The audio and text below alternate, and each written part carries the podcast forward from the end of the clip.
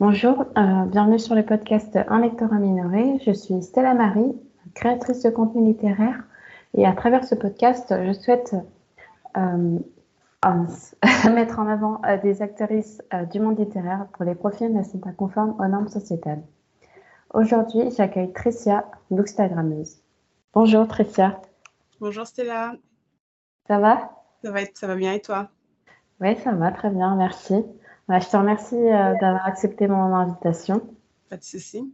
Ça me fait plaisir justement euh, de pouvoir participer en fait à ton podcast euh, que je trouve super intéressant avec de bons, de bons intervenants aussi. Merci. dans un premier temps, est-ce que tu peux te présenter pour les auditeurs et auditrices qui nous écoutent, s'il te plaît? Oui, bien sûr. Euh, alors, euh, du coup, j'ai commencé ma page euh, Bookstagram. je trouve assez marrant en fait que tu me dises que tu me présentes en tant que bookstagrammeuse parce que je pense que ça fait pas très longtemps, ça fait juste quelques mois que j'ai démarré la page en début d'année. parce que avant, en fait, ce que je faisais, c'est que je partageais mes lectures de temps en temps sur ma page personnelle. Et c'est tout récemment que j'ai découvert euh, qu'il y avait une communauté euh, sur Instagram, sur TikTok, en fait, de book lovers. Euh, donc, je me suis dit, OK, pourquoi pas lancer une page spécialisée et pouvoir me lâcher un petit peu plus dans, dans, ce sens-là. Mm. Oui, parce que pas... du coup, tu avais uniquement les retours des très proches quand tu partageais tes lectures sur ta page personnelle. Oui, exactement. Et en fait, ce que je voulais faire, c'est pouvoir avoir une plateforme sur laquelle je peux échanger avec des personnes qui ont des intérêts un peu communs et avec qui je peux échanger sur les livres en fait euh, que, qui, qui, me paraissaient euh, assez intéressants. Et euh, est-ce que tu peux spécifier où est-ce que tu as grandi? Oui, bien sûr. alors j'ai grandi en France et aussi au Cameroun. du coup, on va dire que j'ai une double culture. J'ai grandi un petit peu. Enfin, j'ai commencé, euh, j'ai été en France jusqu'à l'âge de mes 7 ans. Et ensuite, avec ma famille, on a déménagé au Cameroun euh, jusqu'à mes 14 ans et retour en France à 14 ans. Euh, aujourd'hui, en fait, là où je vis, c'est en Angleterre, donc à Manchester. c'est une des raisons aussi pour lesquelles je lis pas mal en anglais et ma page est, est, bilingue. Enfin, j'essaye de la rendre bilingue, c'est pas toujours facile.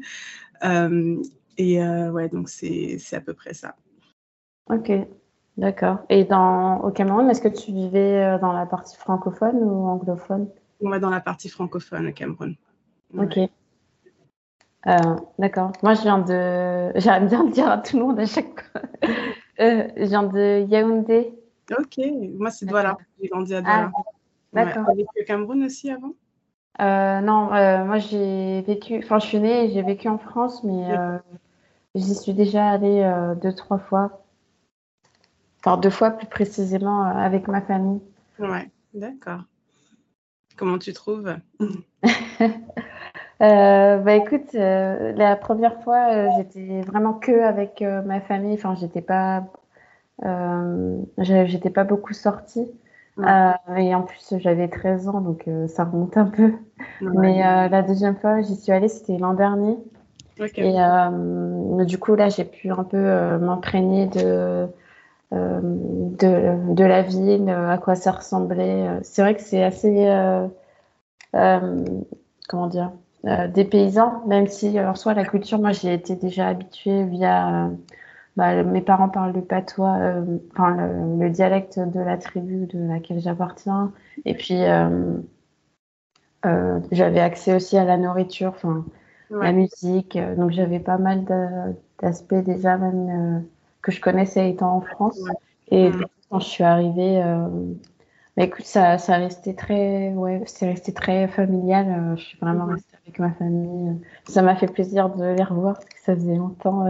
J'imagine. Surtout que quand tu es plus jeune, l'expérience que tu vis à 13 ans et en tant qu'adulte, c'est complètement différent. Mm tes yeux sont ouverts sur un autre monde aussi et tu te rends compte d'autres choses, d'autres réalités. Ouais, c'est ça. Mm. Mm. Et euh, pour en revenir à ta présentation, euh, est-ce que tu as d'autres passions à part euh, la lecture?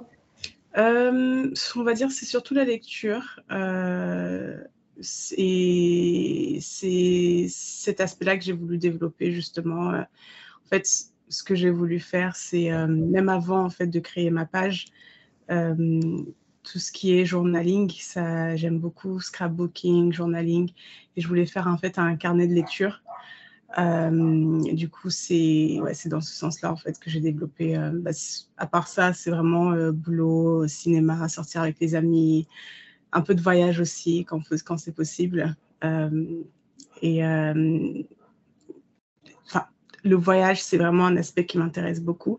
C'est aussi pour ça que j'ai euh, dans ma présentation, en fait, dans ma bio euh, pour ma page, j'ai mixé un peu mon carnet de voyage littéraire, on va dire, euh, qui permet de découvrir d'autres pays, d'autres cultures à travers la littérature.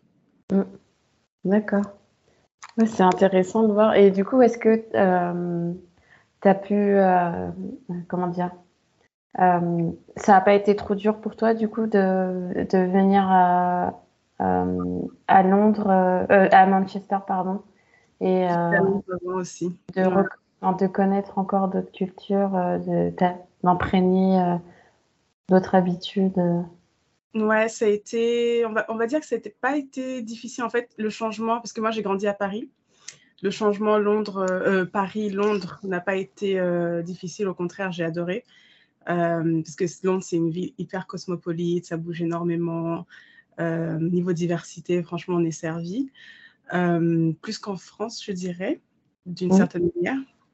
Euh, mais c'est plus euh, au niveau du changement Londres-Manchester que j'ai ressenti, enfin j'ai dû m'adapter un peu plus en fait, parce que bon, comme dans tous les pays, je pense, bon, tu as la, la, la capitale, la grosse métropole où tu as la plupart des choses qui se passent.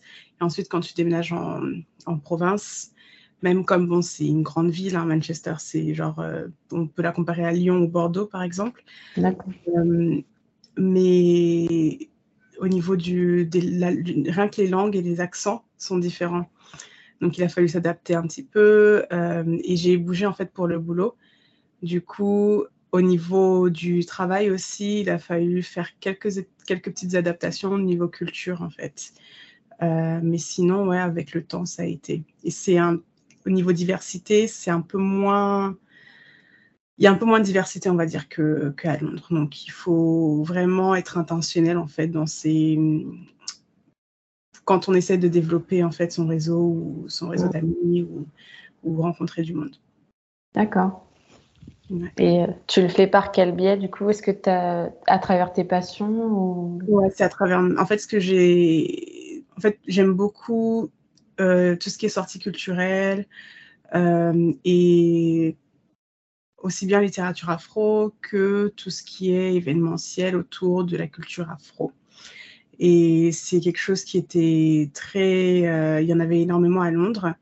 Mais quand je suis venue à Manchester, c'était pas autant le cas. Du coup, ce que j'ai fait, c'est que je me suis dirigée vers la plateforme Meetup. Et il y a plusieurs groupes, en fait, en fonction des centres d'intérêt.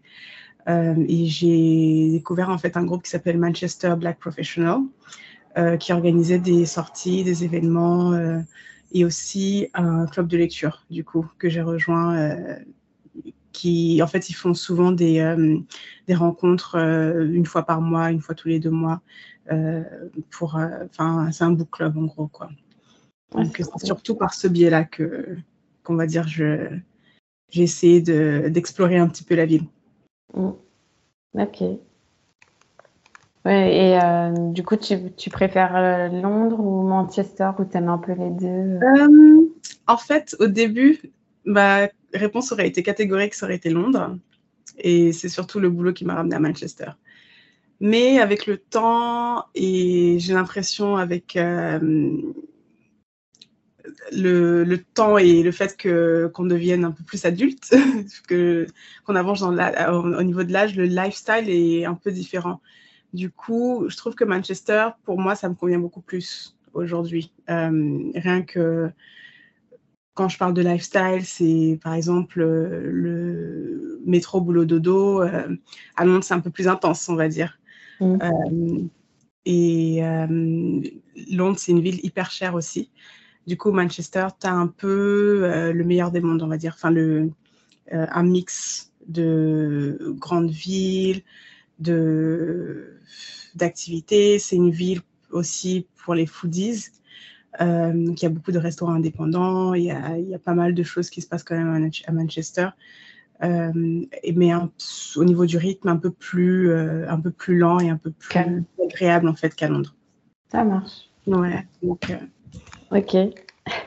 Et du coup, quand tu as lancé ton, ton compte Instagram, tu l'as, ton compte Instagram, est-ce que tu avais, donc tu l'as lancé en français et après tu as tu as commencé à introduire l'anglais ou tu as directement euh, fait les, les, deux langues euh, à chaque poste? En fait, j'ai directement fait les deux langues à chaque poste euh, parce que de, de, depuis un petit moment, en fait, je lis beaucoup en anglais.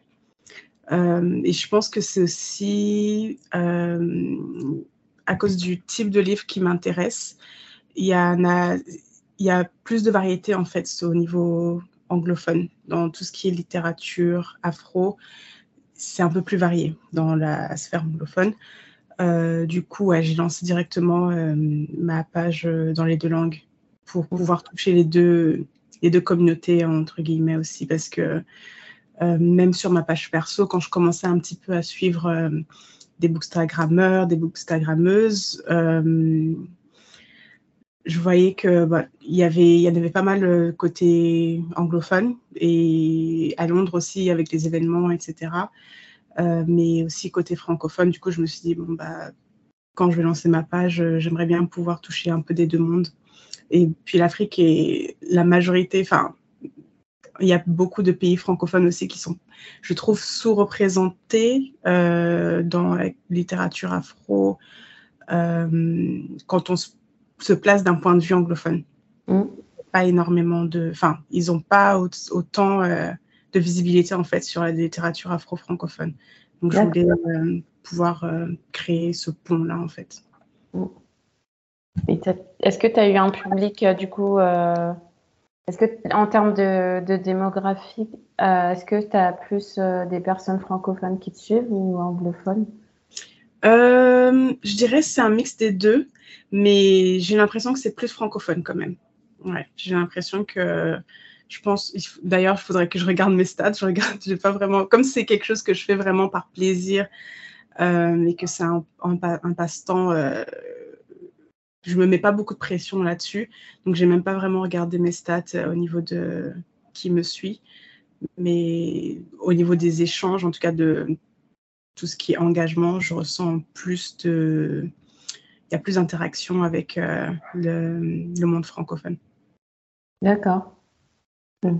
Et du coup, ça t'a pas, euh, comment dire, euh, heurté, entre guillemets, dans le sens où, comme tu te diriges plus vers une littérature afro-anglophone, de devoir composer ces titres à un public anglophone, est-ce que tu n'as pas senti un décalage ou une réception à laquelle tu t'attendais pas au niveau des non, Même pas, pas vraiment, parce que les titres que je propose aussi, pour la plupart, sont disponibles. En fait, j'essaye aussi de poster ceux qui sont disponibles dans les deux langues. Euh, au moins disponibles dans, euh, en, dans la sphère anglophone. Mm.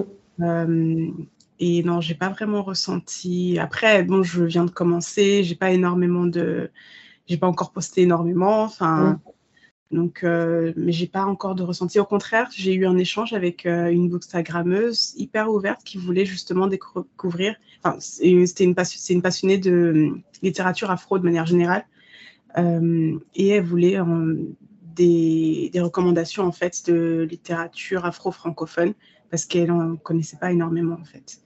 Donc, euh, ouais, je pense qu'il y en a, euh, enfin, il y a des personnes qui sont juste simplement intéressées par euh, tout ce qui est littérature afro et panafricaine et qui veulent, qui veulent en apprendre un peu plus sur ce qui existe de l'autre côté, quoi, entre guillemets. Ça marche. Et c'est quoi, du coup, ton... dans cette littérature-là, afro, est-ce que tu as un genre littéraire en particulier Je suis beaucoup plus attirée par tout ce qui est fiction ils appellent ça literary fiction en anglais, fiction contemporaine. tout ce qui est tranche de vie, saga familiale. ouais, c'est plutôt mon genre de prédilection, on va dire. et histoire, tout ce qui est fiction historique aussi, ça m'intéresse vraiment. En fait, apprendre de l'histoire d'un pays en fait à travers la fiction. Mm. Ok. Ah oui. J'aimerais bien m'ouvrir un petit peu plus à d'autres euh, d'autres genres euh, parce que il y en a énormément. Euh, surtout, je crois que, enfin, de ce que j'ai découvert aussi avec ce à quoi je suis exposée maintenant, enfin, au niveau de la littérature afro, surtout grâce à Bookstagram, TikTok, c'est le côté science-fiction et ce que je, ce que j'ai découvert avec certaines auteurs, c'est que hum, il y a aussi l'utilisation de la mythologie afro euh, et afro-antillaise aussi. Donc j'aimerais bien découvrir un peu plus, me enfin, me, pas me forcer, mais euh, essayer de m'ouvrir un petit peu plus à ce, genre de, ce genre de roman aussi. Mmh. Ouais, c'est vrai qu'on n'en voit pas beaucoup. Euh, en France, il y, a, y, a deux, trois titres comme ça qui me viennent en tête d'autrices françaises. Mais... Ouais. Après, il y a aussi tout ce qui est non, fin, fiction, euh, non fiction. Comment on mm. dit en français déjà? Ça euh, physique des fois. Non, fiction. Euh, je crois que ça se dit aussi non fiction. Ouais. donc tout ce qui est développement personnel. Bon, un peu moins développement personnel, mais des, essais, voilà, tout ce qui est essais et autobiographie aussi, ça m'intéresse beaucoup. Mm. Ouais, c'est vrai que c'est moi non plus, j'en lis pas beaucoup. Euh. Enfin, moi, plutôt, je, suis plus penchée vers le, le côté euh, imaginaire. Euh, mais là, je me, enfin, je me force. Non, mais je, m'intéresse un peu plus au contemporain. Hmm. Parce que c'est un peu le genre où tu vas trouver le plus de littérature afro aussi. Ouais. Faut pas se, cacher en, en, imaginaire, ça va pas beaucoup. Et toi, du coup, tu tu es plus intéressé par quel type de littérature, euh, euh, quel type de genre? Est-ce que, quand tu as créé ta, ta plateforme, est-ce que euh, tu t'es. Ton objectif, est-ce que c'était représenter en fait les, les, minorités de manière générale? Ou tu avais un intérêt particulier vers. non, à la base, en en 2020, euh, moi j'ai commencé ça parce que j'avais découvert. Euh, en fait, je suivais une créatrice de contenu euh, anglophone sur YouTube qui parlait de ses lectures. Et après, je m'étais mise à, lire de mon côté, moi, par, de moi-même, quoi. Mais je n'étais pas sur les réseaux et je suivais vraiment de loin ce qui se passait. Et, euh, mais je lisais vraiment de tout. Enfin, j'avais pas forcément cette conscientisation euh, de, de, tout ce qui était euh, représentation, mm. minorité, etc. Donc en 2020, ouais, je, je postais par plaisir. Je postais mes lectures sans,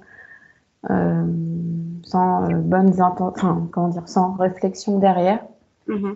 Euh, mais je, commençais déjà, j'avais quand même remarqué euh, le fait qu'il y avait beaucoup plus de choix euh, en termes de variété de lecture du côté anglophone. Donc, je lisais quand même en anglais mhm. et aussi pas mal de titres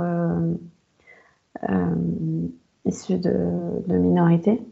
Et c'est après, en suivant plus de comptes, on va dire, engagés, qui osaient parler aussi de ce qui allait pas Mhm. dans l'édition euh, euh, française euh, que j'ai un peu changé ma ligne éditoriale. Mais ça s'est fait vraiment progressivement. je pense pendant un an et demi, deux ans, enfin, c'était un peu. Enfin, je postais un peu. ouais, je dirais pas de manière ignorante, mais j'avais pas. ouais, je conscientisais pas tout. Ouais. Et après, ouais, j'ai un peu bien furqué pour le coup. Et euh, il y a un élément, en fait, de, avec mon expérience Bookstagram que, que je ressens, c'est euh, pas une sorte de pression, mais parce que j'ai décidé de donner une, une, certaine ligne éditoriale en fait à ma page. Euh, il y a des moments où je me dis ah ouais j'aimerais bien j'ai eu une lecture j'aimerais bien la poster elle ne rentre pas exactement dans ma ligne éditoriale mais j'aimerais bien la glisser. Est-ce que tu ressens souvent et même au niveau des designs aussi est-ce que tu ressens souvent euh, comment déjà tu gères euh, ton flux et comment tu t'organises au niveau de tes posts parce que ça prend du temps en fait. Je me suis rendu compte que ça prend du temps quand même de faire les photos, etc. Euh, alors en termes de, de charte graphique, j'en ai pas vraiment. j'en ai pas vraiment. Euh, si tu regardes mon feed, euh, c'est un peu, un peu toutes les couleurs. Il n'y a pas vraiment de police qui se répète. Enfin, je suis pas forcément quelqu'un de très porté sur l'esthétisme et je préfère plus accorder du, du temps sur le fond. Ouais. Euh, alors c'est pas forcément parce que j'aime pas ça, mais c'est juste parce que j'ai pas le temps. Ouais. je peux pas tout faire. Euh, je peux pas tout faire, donc euh, ouais, j'ai plus choisi de, de travailler le fond que la forme. Ouais. Euh, donc ouais, je j'ai pas j'ai pas de charte graphique. je fais les visuels sur Canva. Enfin, je trouve des fonds un, peu random sur Canva, mais je je réfléchis pas à quoi ça va ressembler sur le feed à l'avance, franchement. Mhm, mhm. Je sais pas le temps. J'essaie de le faire, mais je me rends compte qu'en fait, euh, des fois, je regrette, je me dis, ah, j'aurais dû commencer en freestyle. Et après, en termes de post, euh, oui, euh, enfin tous les mois, j'ai, je sais quel type de post je vais poster, mais je sais pas en, en quel nombre. Mhm. Donc, euh, tous les mois, tu vas retrouver bah, les sorties littéraires, euh, des avis lecture.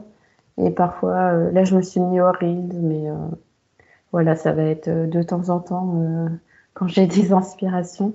Ouais. Après, au niveau des lectures, bah, écoute, j'essaye le plus possible de lire des livres écrits par des auteurs issus de communautés marginalisées. Mm-hmm. Euh, et en fait, euh, c'est un peu devenu un, un, automatisme. Donc, je ne vais pas forcément me demander euh, est-ce que cette lecture va bien fitter ou pas. Enfin, je sais d'avance que oui, parce que elle rentre dans ma ligne édito. Mais après, oui, ça m'arrive de lire. enfin, non, même plus. J'allais dire, ça m'arrive de lire des livres eurocentrés occidentaux sans, mm. sans son représentation particulière, mais en fait, non plus trop. Ouais. Ouais, bah en fait, c'est comme si j'ai un peu rattrapé le temps perdu. Ouais, j'imagine. Moi, c'est ce que je. C'est ouais, l'impression que, que j'ai aussi, en fait. De, mm. Enfin, rattraper le temps perdu avec les classiques, surtout. Ah, et de me concentrer un peu sur les classiques. Enfin, en tout cas, d'introduire un classique de temps en temps de la littérature afro. Mm. Ouais, c'est bien ça aussi. C'est vrai que moi, je suis, comme je fais de la veille, je suis un peu portée sur euh, les nouveautés et je pense pas forcément au titre de fond. Mhm. Mais euh, ouais, c'est un truc qu'il faut aussi que j'intègre.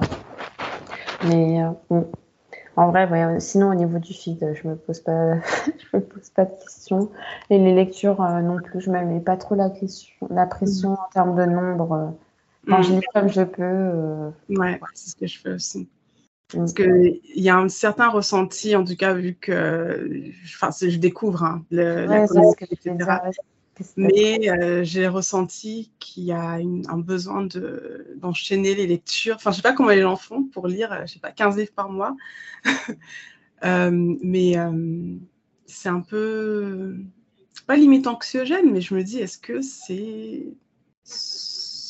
Enfin, est-ce que euh, dans le partage de cette passion-là, en fait, est-ce que c'est ce qu'il y a de plus important?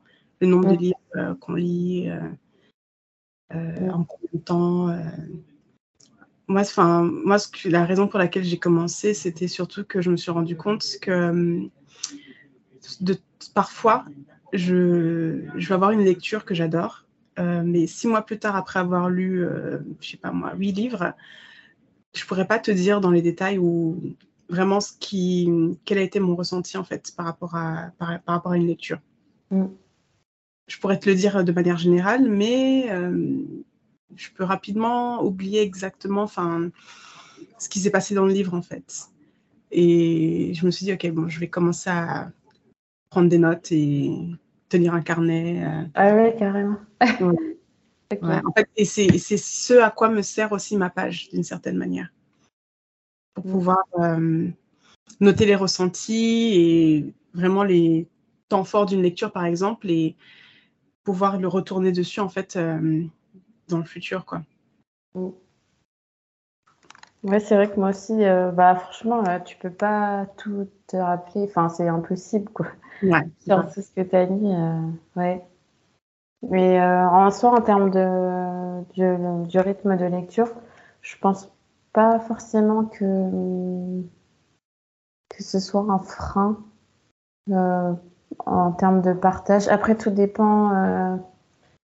comment dire tout dépend ce que tu as envie de faire de ton compte et tout dépend euh, si euh, tu as envie de le baser uniquement sur des chroniques ou pas. Hmm.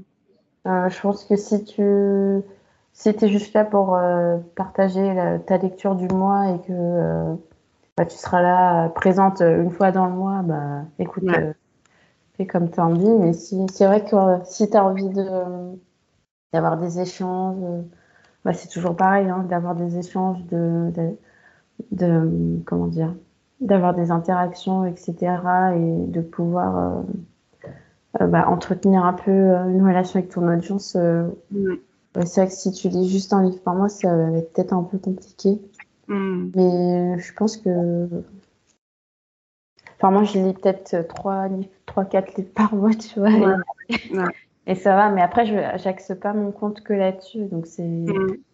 c'est aussi ça le truc, quoi. Ça dépend sur quoi porte ton compte, je pense.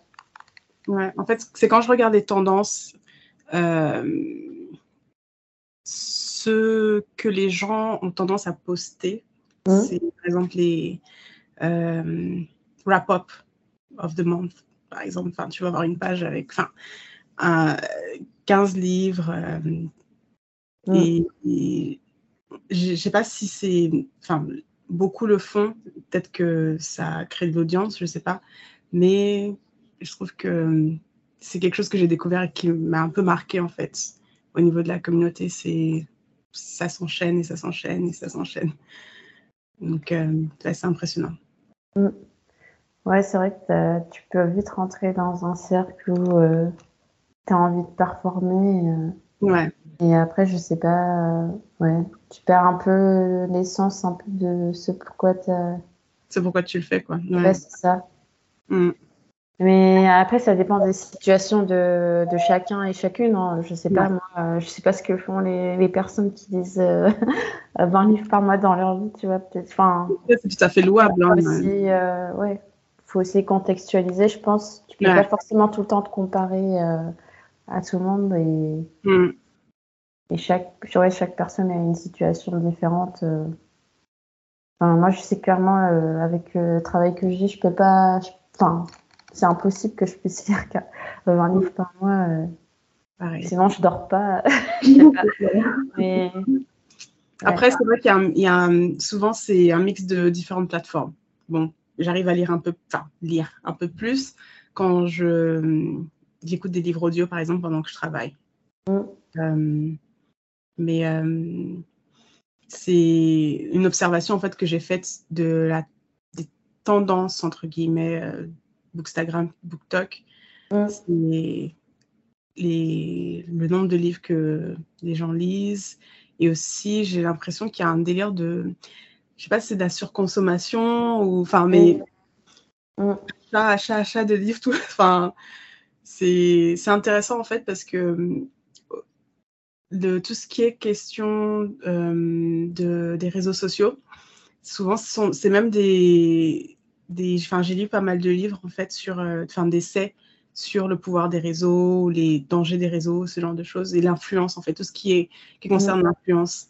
Et c'est un sujet qui m'intéresse pas mal, et c'est, je trouve, les observations que j'ai faites en fait avec Bookstagram, les phénomènes Bookstagram et BookTok, euh, rejoignent un petit peu, ouais, ça rejoint, ça rejoint un petit peu, tout ce qui se fait aussi au niveau fast fashion, par exemple. Enfin, oui, mais c'est clairement, c'est vrai que on a tendance à un peu diaboliser bah, tout ce qui est surconsommation dans le dans les, le domaine de la cosmétique, du textile, mais tu peux tout à fait l'associer aussi au monde du livre. C'est juste que, comme en France, tu as un peu cette vision élitiste euh, de, euh, des gens, ouais, de la littérature, des gens qui lisent beaucoup, bah forcément, tu passes un peu à côté euh, des effets nocifs, quoi. Mm, Alors, mm, c'est mm. aussi présent.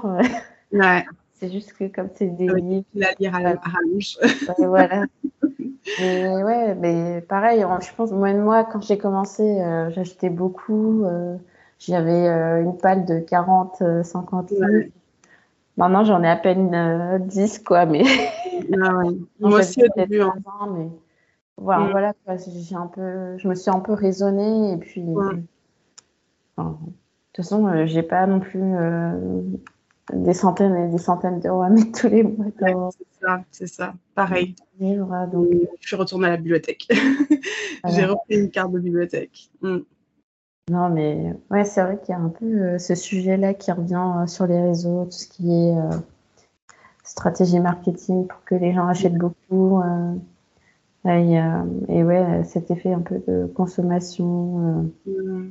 Après, si ça pousse les gens à lire, c'est le côté positif. Hein. Mais est-ce que les, les, gens lisent vraiment du coup?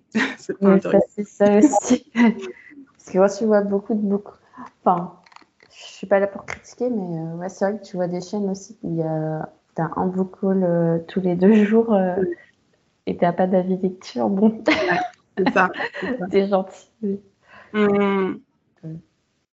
Et c'est ouais, à cause de ces observations en fait que j'ai commencé à quand j'ai commencé ma page, j'ai décidé de souvent partager en fait des vidéos YouTube ou des podcasts en fait qui touchait de près ou de loin à ce sujet-là, en fait. Parce qu'il y a pas mal de, de, personnes qui font tout ce qui est vidéo essai, en fait, de, qui observent en fait euh, des phénomènes euh, sociaux hein, sur Internet, quoi. Donc c'est assez intéressant aussi. Mm.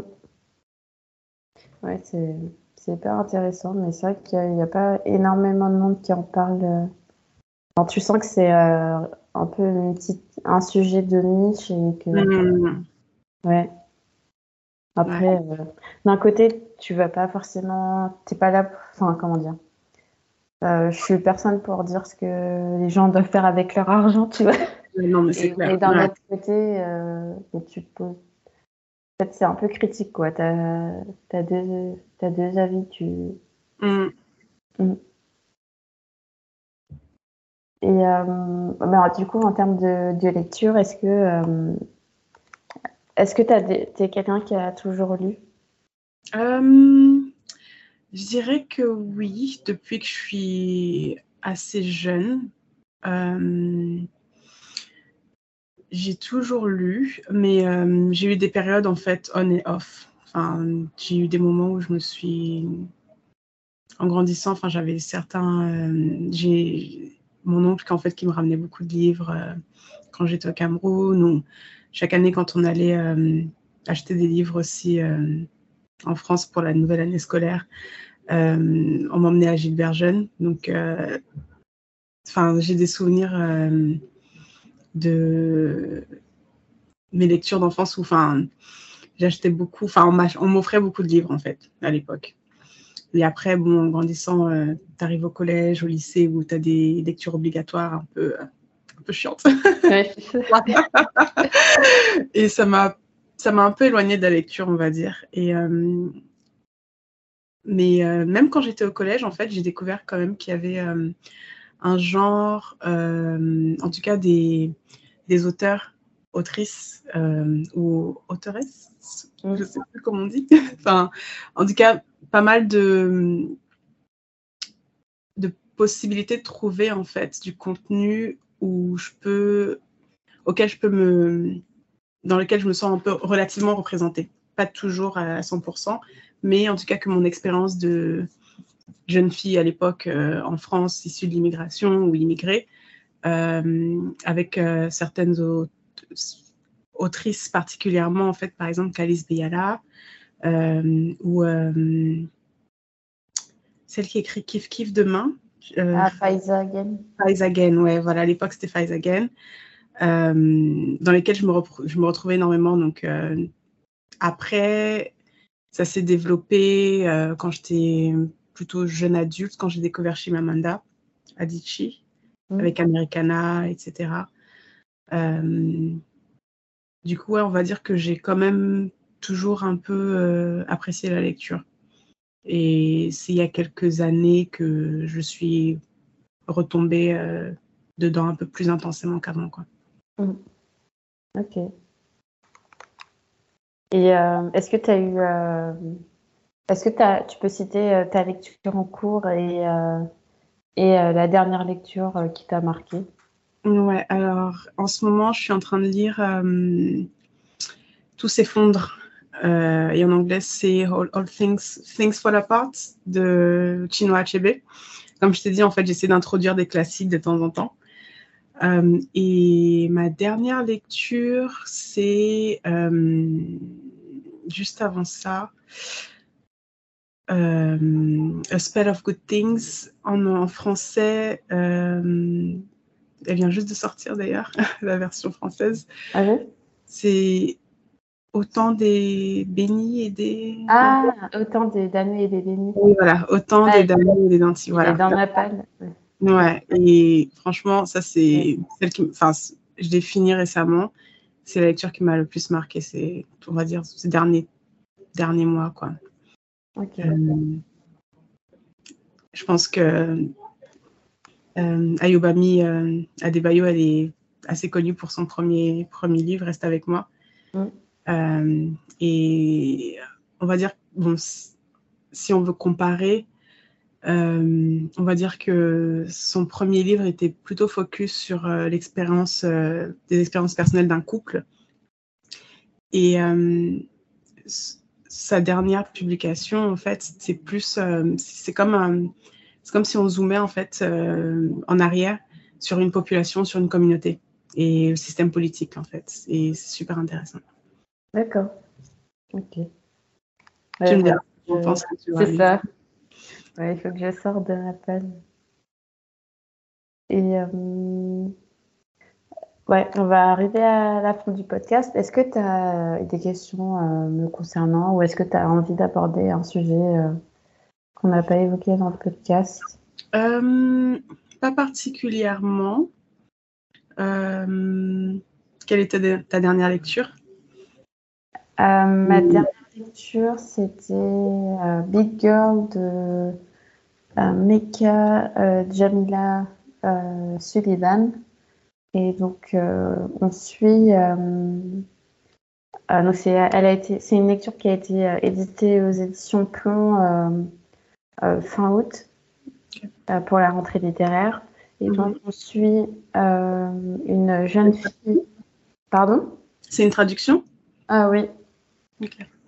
On suit euh, une jeune fille euh, euh, noire qui, qui est grosse et qui subit, on va dire, les, les remarques grossophobes voilà, de, de, sa mère, de sa, de sa grand-mère, de son cercle familial. Et mm. sa grand-mère, non, sa mère l'a inscrit, inscrite euh, un groupe euh, Weight Watchers euh, afin qu'elle puisse perdre du poids. Et en fait, ouais, voilà, sa mère l'a soumet à des restrictions alimentaires tout au long de sa vie.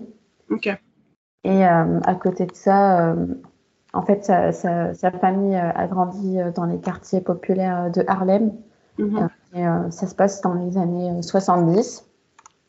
Donc, il y a un côté, un pan euh, du livre euh, où on suit, euh, donc c'est Mala, Malaya, je crois, si je ne me pas, son, le personnage principal. Donc, mm il la suit donc, au sein de sa famille. Et on en apprend un peu plus sur les, les quartiers d'Harlem. et on a pas mal de références culinaires et musicales. Mhm. Euh, des années 70 euh, euh, à 90, fin des années 90. Et en fait, c'est un peu une, une frise chronologique. On va suivre le personnage principal jusqu'à la fin de son adolescence. Et euh, on va, enfin, c'est un contemporain, quoi. Donc, on va suivre sa vie, euh, son évolution, euh, la manière dont elle se perçoit elle-même, la manière dont elle est perçue par les gens de sa famille, les gens à l'école. En plus, comme c'est une femme noire, donc elle subit à la fois du racisme, comme elle est grosse, elle subit de la grossophobie. il, y y a pas mal de, de traumas qu'elle va accumulé euh, malheureusement tout au long de sa vie. Mm. Et euh, voilà. euh, ouais, c'est assez dur comme livre. Mm. Et je crois que ça a été relu. le livre, il a bénéficié d'une lecture sensible d'une professeure d'université à Tours qui traite, qui parle justement des questions raciales. ça, ouais, j'avais Enfin, quand j'avais lu le, début du livre, j'avais trouvé ça super bien. Hmm. Euh, il a l'air intéressant, hein. surtout quand tu mentionnes les références musicales et euh, culturelles des années 70. J'aime bien quand les auteurs ils font, ils essaient de mélanger en fait les différents euh, genres artistiques en fait. Ouais, c'est ça. Ouais, c'est un côté de la littérature que j'aime beaucoup aussi. Mm. En plus, bah, moi, je connaissais, enfin, pas toutes les références, mais j'en connaissais une bonne partie. Je suis contente quand tu vois le nom d'un artiste que tu connais, euh, dont on a entendu parler. Et, pareil pour les plats, euh, il y avait plein de trucs, euh, bah, comme le, le gombo. Ok. Bah, c'est un truc que je vois beaucoup passer dans les romans traduits mm. américain surtout. Euh. tu vois, c'est un truc que je vois jamais en francophone. Ouais, française. ouais, c'est vrai. C'est triste, mais d'un autre côté, euh, j'ai toutes les références, donc c'est cool. Et pour toi, la lecture en anglais, euh, est-ce que tu as toujours. Enfin, est-ce que tu as toujours eu des facilités en anglais ou est-ce que c'est avec le temps, tu as commencé à lire des lectures relativement faciles à lire en anglais et as développé, euh, comment tu as développé ça?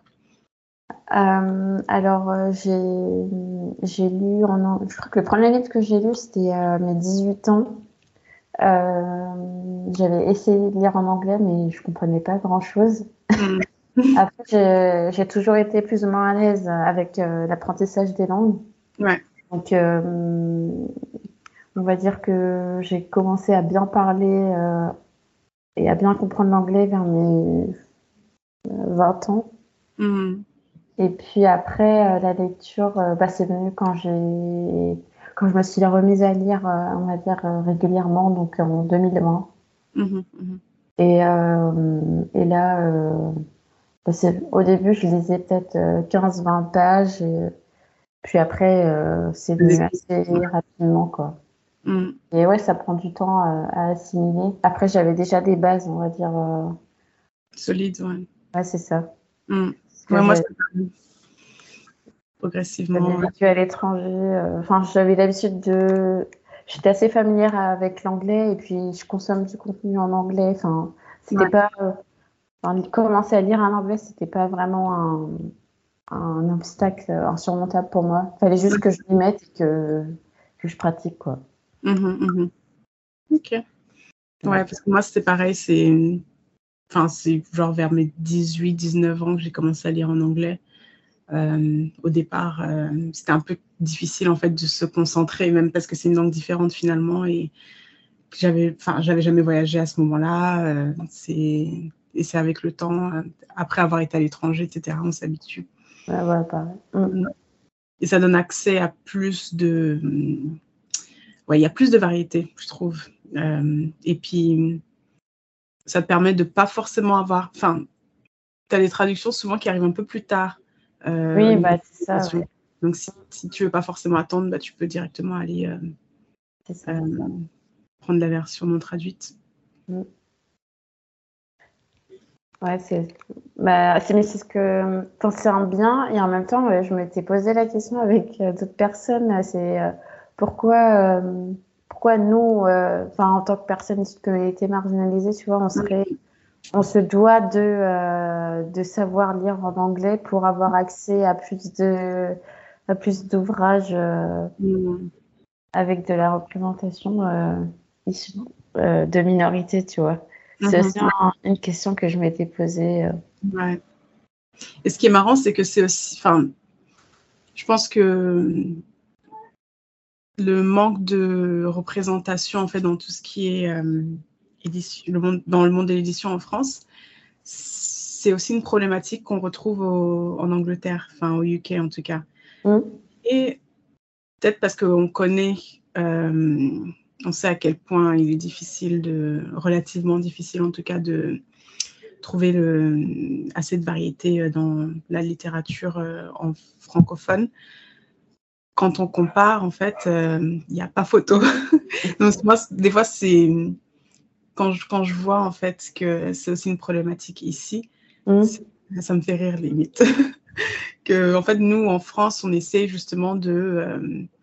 Enfin, on est intéressé par le monde de la littérature anglophone afro-descendante parce que elle est un peu plus, enfin, il y a un peu plus euh, d'ouvrages offerts en fait. Il y a un peu plus de, de variété dans ce sens-là.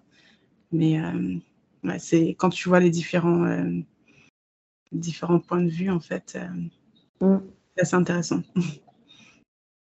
Après, ouais, c'est ce qu'on disait aussi avec d'autres gens, c'est que je pense qu'on a chaque pays, on va dire, de l'Occident a des problèmes avec euh, le racisme, euh, va dire, de manière générale. Mais c'est juste comme ils sont plus nombreux, donc euh, mm. comment dire nous, on en étant français, on on va avoir une perception en mode Ah, il y a plein de trucs là-bas, c'est trop bien, machin. En fait, mm. c'est juste parce qu'en termes de, de densité démographique, ils sont juste beaucoup plus. Donc, forcément, l'effet bah, des publications va forcément être plus important. Quoi. Mm. Donc, on va retrouver plus de, de variété. Je pense que c'est plus ça que euh, le fait qu'il y ait plus de, de, représentation. Parce que je crois qu'en termes de stats, ils sont, enfin, que ce soit aux États-Unis ou au Royaume-Uni ou en Angleterre, mm. ils sont pas mieux, je pense, que, mm-hmm. que les Français. Ok. J'ai pas les chiffres exacts, enfin, pas mieux je pense quand même que tu peux trouver beaucoup plus de choses, mais euh, c'est pas. c'est perfectible, quoi. Mhm, mhm. ouais. c'est intéressant en tout cas. Euh, ouais. Je pense qu'il y avait un, autre point que je voulais aborder, mais j'ai complètement oublié. c'est pas grave. Et du coup, les, les, personnes qui sont avec toi dans le, book club, euh, est-ce que c'est euh, c'est des anglophones ou c'est d'autres francophones euh, Des anglophones. Ouais, c'est des anglophones. Mais par contre, pendant le Covid, euh, j'ai découvert un book club bilingue animé par une personne qui, était base, qui, est, qui est basée à Manchester aussi, mais qui organisait du coup des book clubs virtuels. Et elle a Bookstagram aussi. D'accord. Euh, c'est Afrique Lit. Euh, et ouais, c'est quand j'ai trouvé ce book club, je me suis dit, ah, ça, c'est une pépite. c'est trop contente, mais depuis, enfin, elle, est plus aussi, elle en fait plus autant, en fait. Euh, ça fait un moment qu'elle n'a pas organisé de rencontre. Mais ouais, une, son compte aussi, il est bilingue. Ça marche. Ok. Et bah, du coup, ouais, du comme on en vient à la fin, est-ce que tu as d'autres recommandations de, ouais d'invités que tu verrais sur le podcast? Euh, Je pense du coup Africlit, euh, je t'enverrai le comment ça s'écrit. Euh, il y a aussi, en fait, je sais que tu interroges surtout les bookstagrammeurs, en tout cas les créateurs de contenu littéraire. Ce que je remarque aussi, c'est qu'il y a des, des bookshops en ligne qui sont aussi présents et ça serait peut-être intéressant de connaître euh, comment ça fonctionne. Enfin, tu, vois, un aspect un peu euh, plus euh, porté sur les professionnels de, du, livre. du livre, etc. Mm. Et il y a un book club qui est basé au Cameroun qui s'appelle Griot Bookshop. Et ils font aussi de la création de contenu euh, littéraire, du coup, euh, assez intéressant. Ils font des fiches euh, d'auteurs. Donc, tu apprends aussi un peu le background de l'auteur, enfin, les livres qu'ils ont publiés, ce genre de choses. Donc, c'est pas mal aussi. Il y a donc Griot Bookshop et un autre professionnel du monde du livre aussi. c'est un éditeur camerounais bilingue euh, qui s'appelle. Oh, ça me sort de l'esprit là tout de suite, alors que je, les adore. Ah oui, Bakwa Book. Ah oui, je connais. Ouais, j'adore, j'aime beaucoup ce qu'ils font. Et surtout le fait que ça soit bilingue.